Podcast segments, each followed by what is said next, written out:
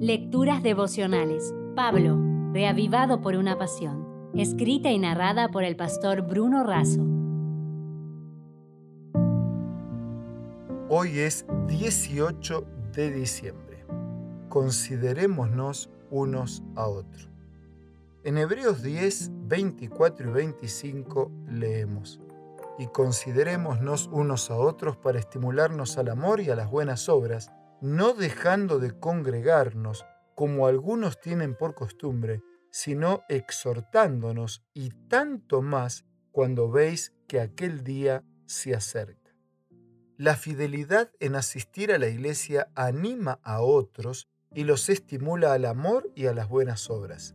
En los días iniciales del cristianismo, los creyentes se congregaban y los cultos se celebraban en los hogares. Algunos, en los días de Pablo, y algunos otros, en el día de hoy, pueden tener por costumbre dejar de congregarse. Quien descuida la comunión con sus hermanos en las reuniones de culto y devoción, descuida y perjudica tanto al otro como a sí mismo. Las palabras de exhortación animan a mantenerse firmes y fieles. A medida que aumentan las dificultades, la exhortación y el ánimo mutuos proporcionan un beneficio aún mayor. Cuanto más cerca estamos del día final, más necesitamos congregarnos. Ser considerados unos con otros nos estimula y nos provoca. La exhortación y el ejemplo de nuestros hermanos nos despabila. Como las espuelas provocan al caballo, o como un vaso de agua fría arrojado en nuestro rostro nos despierta y nos hace entender los tiempos en que vivimos. Escribió Elena de Huay, así también, ahora hemos sido advertidos acerca de la segunda venida de Cristo y de la destrucción que ha de sobrecoger al mundo. Los que presten atención a la advertencia se salvarán. Dos veces en el Nuevo Testamento aparece la expresión congregarnos y las dos veces son usadas por Pablo al escribir a los hebreos desafiando a congregarse en la iglesia y en segunda de Tesalonicenses 2.1 respecto a la venida de nuestro Señor Jesucristo y nuestra reunión con Él. Por la fe aceptamos la gracia, entramos en comunión con Dios y vivimos una vida fiel y misionera motivados por la esperanza y por el amor.